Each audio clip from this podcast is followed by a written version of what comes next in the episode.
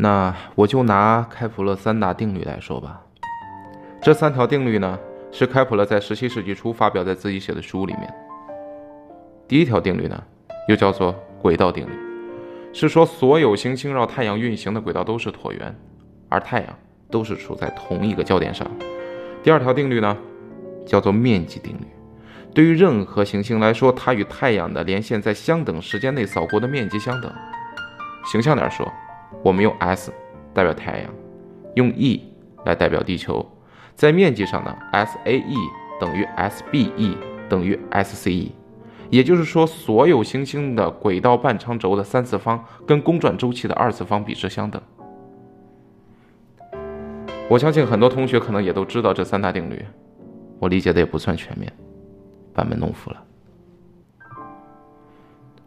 我觉得地理呢。并不只是一拍脑门的浪漫，任何一个学科从最初的建立到发展完善，都是无数天才中的天才做了无数理智而不负有任何情感的推索，才有我们如今看到的那么一点点的成果。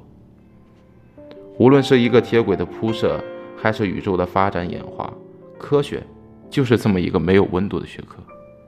如果我们只是把它简单的归为美食美景，那我们也太狭隘了。